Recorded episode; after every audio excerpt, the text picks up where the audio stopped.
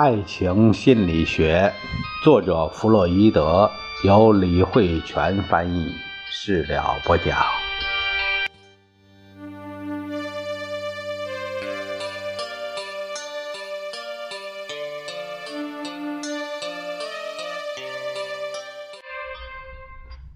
我们这一节继续看第二部分第二章啊，关于阳痿的这个主题。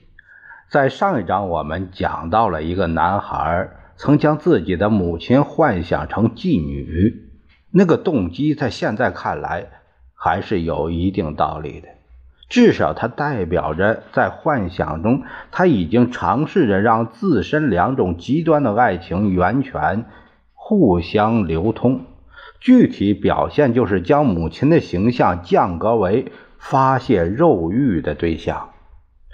在前面的讨论中，我们一直是以我们前面一直是从医学院心理学为出发点的角度来探讨性的问题的。尽管这种讨论不切合本章的主题，其实那种讨论并不符合标题，但是为了我们能够深入理解这种讨论，还是很有意义的。到现在为止，我们已经知道了什么是造成心理阳痿，就是病因在于爱情的情爱和性欲这两个方面配合上的失利。同时，我们还意识到一个问题，就是这种性抑制是在整个发展过程中先受到孩子先期固执。以及后来防止乱伦的这个阻碍，后来又在现实中屡屡受挫，才导致的。我认为，对于这种理论，人们可能提出最强烈的，呃，也有可能是唯一的反对意见，就是他尚未能就所有人罹患心理性阳痿的原因做出合理解释。正因为如此，有些人能够躲避它，而有些人却无法逃避，因为这其中实在是涉及到太多的因素，比如孩童时期的强烈固执，对于乱伦的禁制和青春期以后很多年内性发展受到严重阻碍等。只要身处文明社会。就无法避开这一点，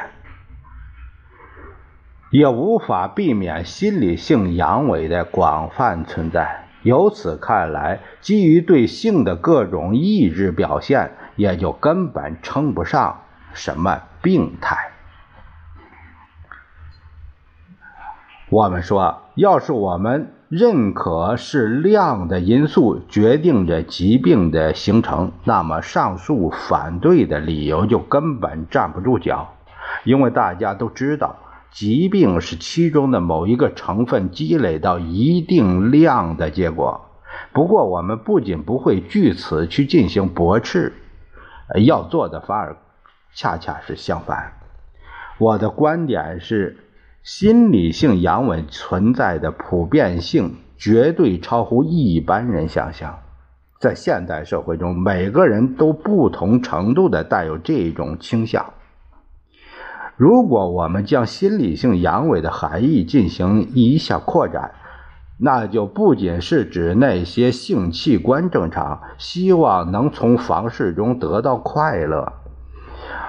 却因为阳痿而无法正常性交的类型，还包含了其他一些并不明显的现象。比如说，有一些精神衰弱的患者，虽然能够像正常一样人行房事，但是却无法从中感到一丝乐趣。而且，这种情况的普遍程度，已经远远超乎常人的想象。通过精神分析法的研究，我们可知这种病的发病病因基本近似于我们通常所说的狭义上的心理性阳痿。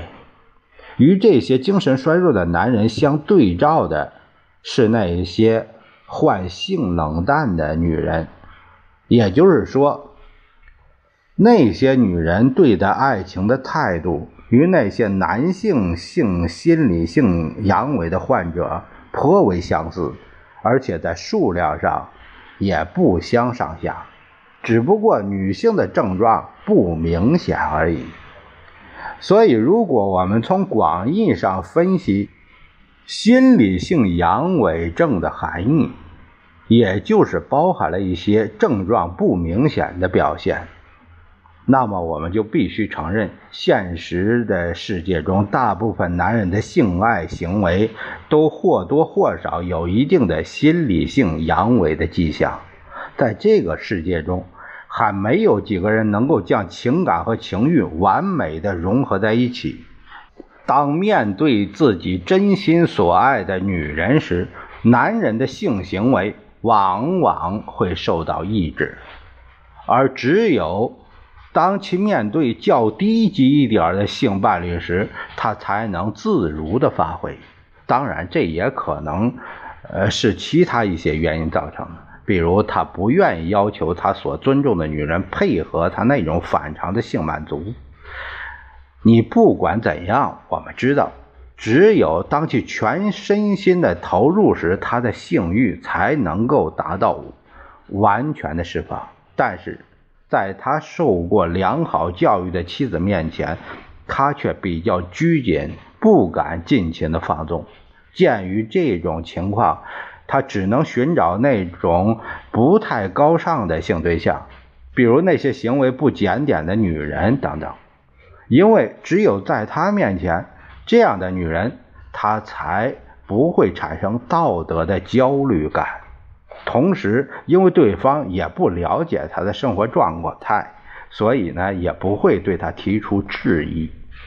换句话说，就是他的柔情都放在了自己所爱的女人身上，却将性能力都投注到自己找寻到的那个放荡的女人身上。这也就是为什么我们会看到一个社会很高的。社会地位很高的男人却喜欢找那些社会地位很低的女女人做长久的情妇，甚至会和她结婚。这是因为从心理学意义上来分析，只有选择这种低级的女人做性对象，在这样的情况下，他才能达到完全的性满足。我坚信，在文明社会。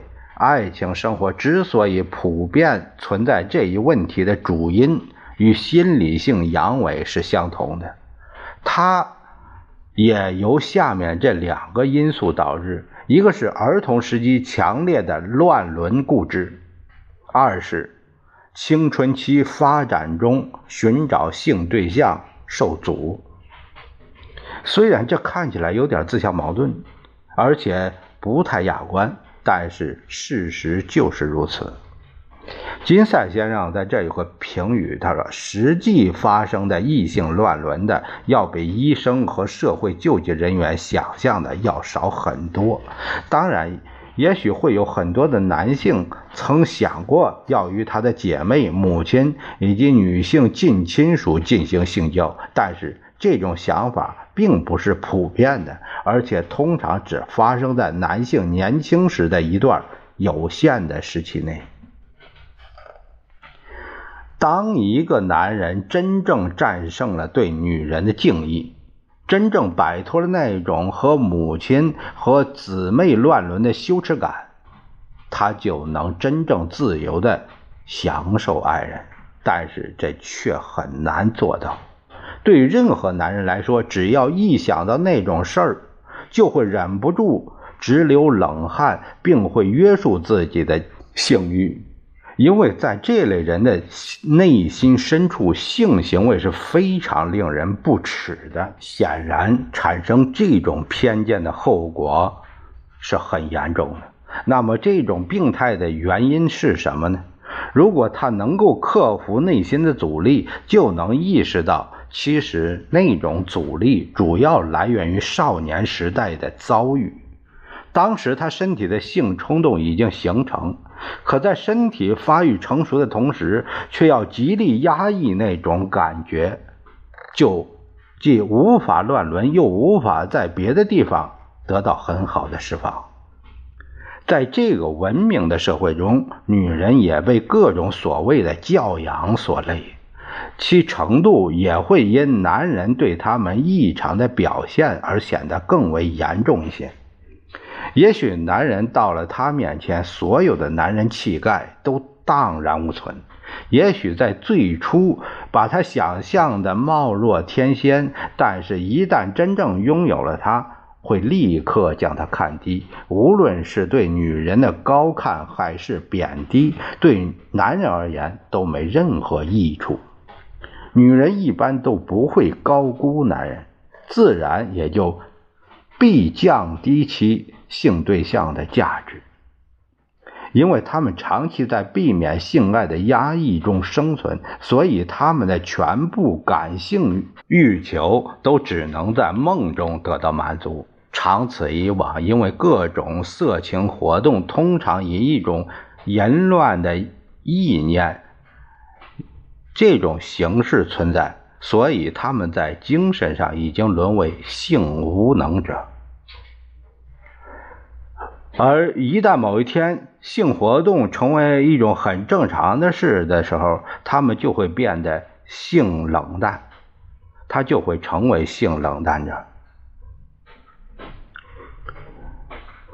同样的道理，很多已婚的女人在婚后很长时间都耻于性生活的，那么一些女人则对性活动表现的异常冷淡。但是如果这种性关系如同夏娃的禁果一般掺杂进犯禁和秘密的成分，就会极大调动起她的性兴奋，而这种偷来的乐趣自然无法。从她丈夫那里得到满足。我认为，女人的爱情中需要一些犯禁的刺激的原因，和男人需要性对象身份较低，它是相同的。两者都是在社会伦理的法律产生之后，性成熟和性满足彼此斗争的产物，其目的都是为了克服因为情。欲没有协调好所导致的心理性无能，但是尽管出自同样的原因，在男人与女人之间的结果却完全不同。具体表现就在于两者在性行为上的不同。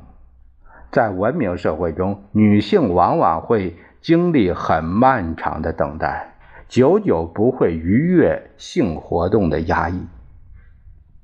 所以提到犯禁，一般会与性爱联系起来，而对男性而言，在那个阶段，通常表现为降低性对象的标准，来打破那种禁忌，并且在今后的爱情中也会一直延续这种爱情模式。现在，在性生活不断开放的今天，我仍需再次提醒读者们。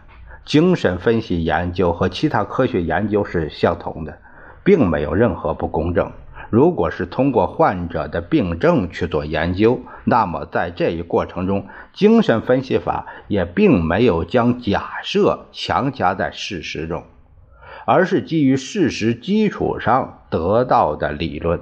如果研究出的事实真相能够帮助社会状况得到改进，那自然是最好的结果。但是如果这些所谓的改革一旦发展起来，如何把握那个尺寸，会不会导致更多的牺牲，那就不是我们现在能够预测的了。正如上面所提到的，文化教育会限制爱情生活，从而导致很多男性降低对性对象的选择标准。这里我们会暂时放弃那个问题。呃，重点讨论某些和性本能相关的现象，因为在早期无法享受到性爱的感觉，导致人们在结婚后本可以尽情享受性爱的这个快乐的时候，却又无法得到满足。那么，假设情况反过来，从最初。就能够完全释放自己的情欲，后果又会怎么样呢？我个人觉得情况也许会更糟。这很好理解，情欲如果得到过于简单，那么也不会显得多么可贵。也就是说，阻碍是能够有效提升兴趣度的。历史也一再证明。当阻碍人们获得满足的自然力消失时，人们总会人为的寻求一些阻力，以此来使自己充分享受真正的爱情。不管是对个人还是对群体，这个道理都是行得通的。当性欲能够顺利得到满足的时候，爱情也随之变得没有意义。人们也因此会开始空虚起来。随后，人们为了挽救爱情的情感价值，不得不重新燃起一种阻碍爱情发展的反作用力。从这个角度而言，基督教文明中的禁欲倾向极大提升了爱情的价值。作为古代的教徒求之不得的一种最高贵的爱情，它。来源于苦行僧式的生活中，并通过终生对原欲诱惑的斗争中获取自己的价值。这个现象也是我们在机体中所普遍存在的。也就是说，本能欲望会一直随着挫折感的增加而继续高涨。如果有这样一个实验，各种人都处于相同的饥饿状态，当务之急就是迅速进食。在这种情况下，他们的差异就会荡然无存，每个人都会受到唯一本能的驱使。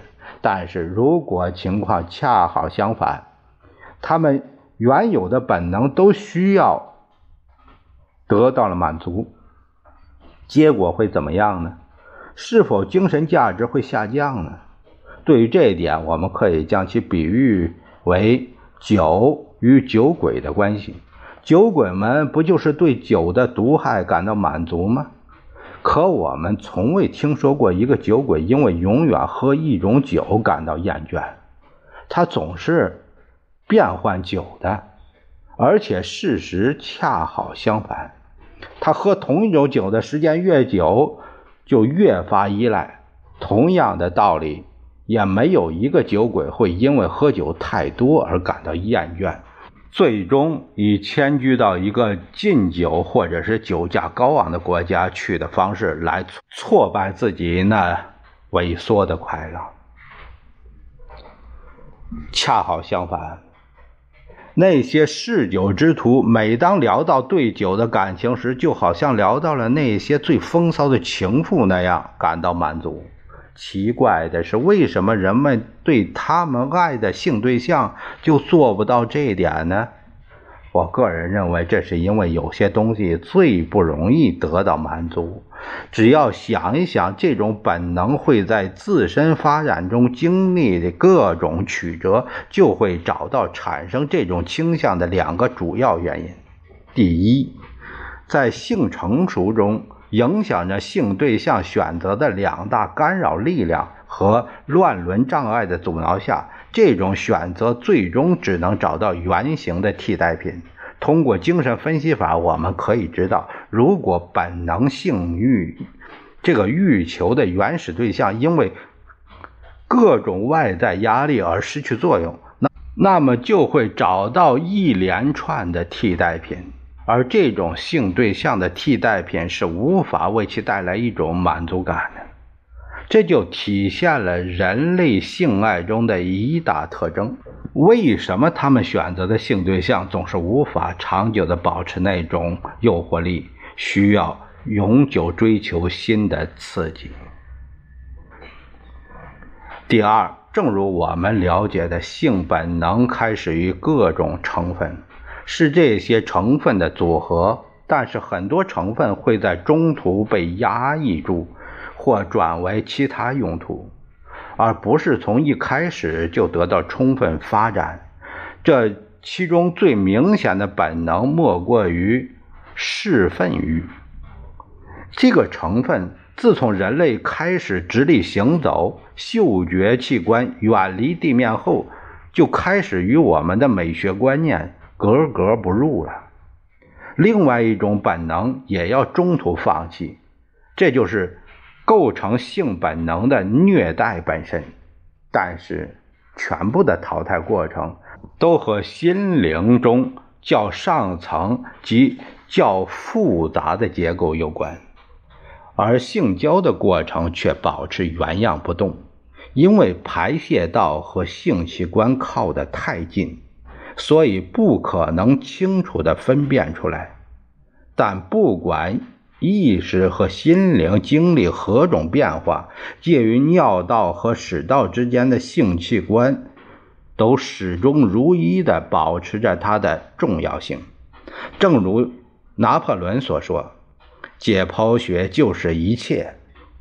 随着人的身体从头到脚不断向美演化，只有性器官依然保持着最原始的野兽时代的结构和形象。所以，无论在任何时候，爱欲的本身就是一种兽性的体现。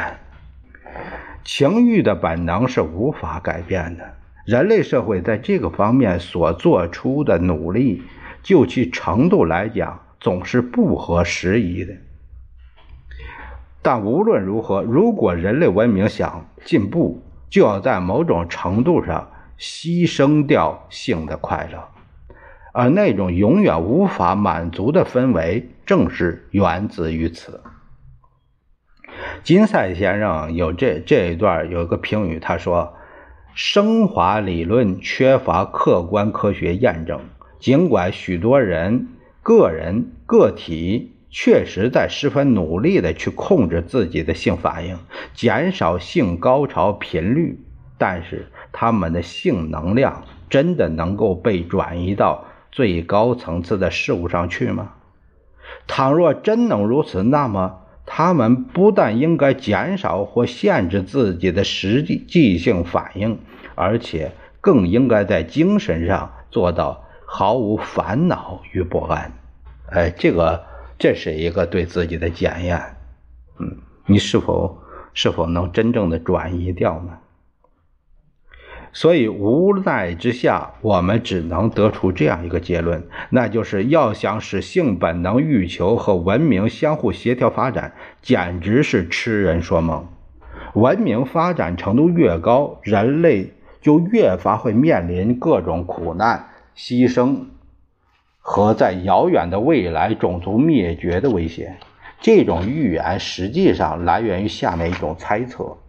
那就是伴随着文明带来的各种不满足感，是性本能在文明压力下畸形发展的结果。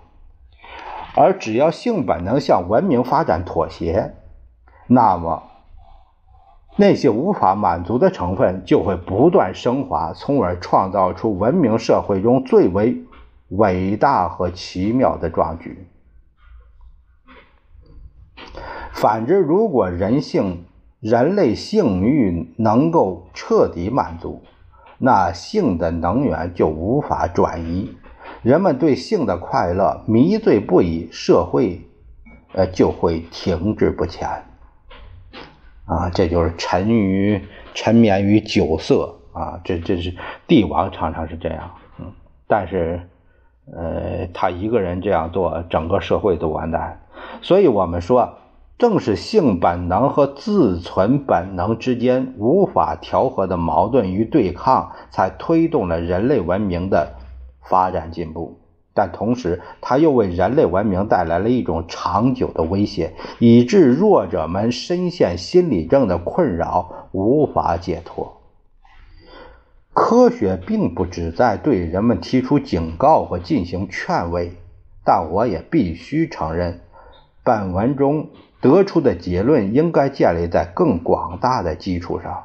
也许人类在其他方面的发展能够有效解决上述问题，这也是我所追求的。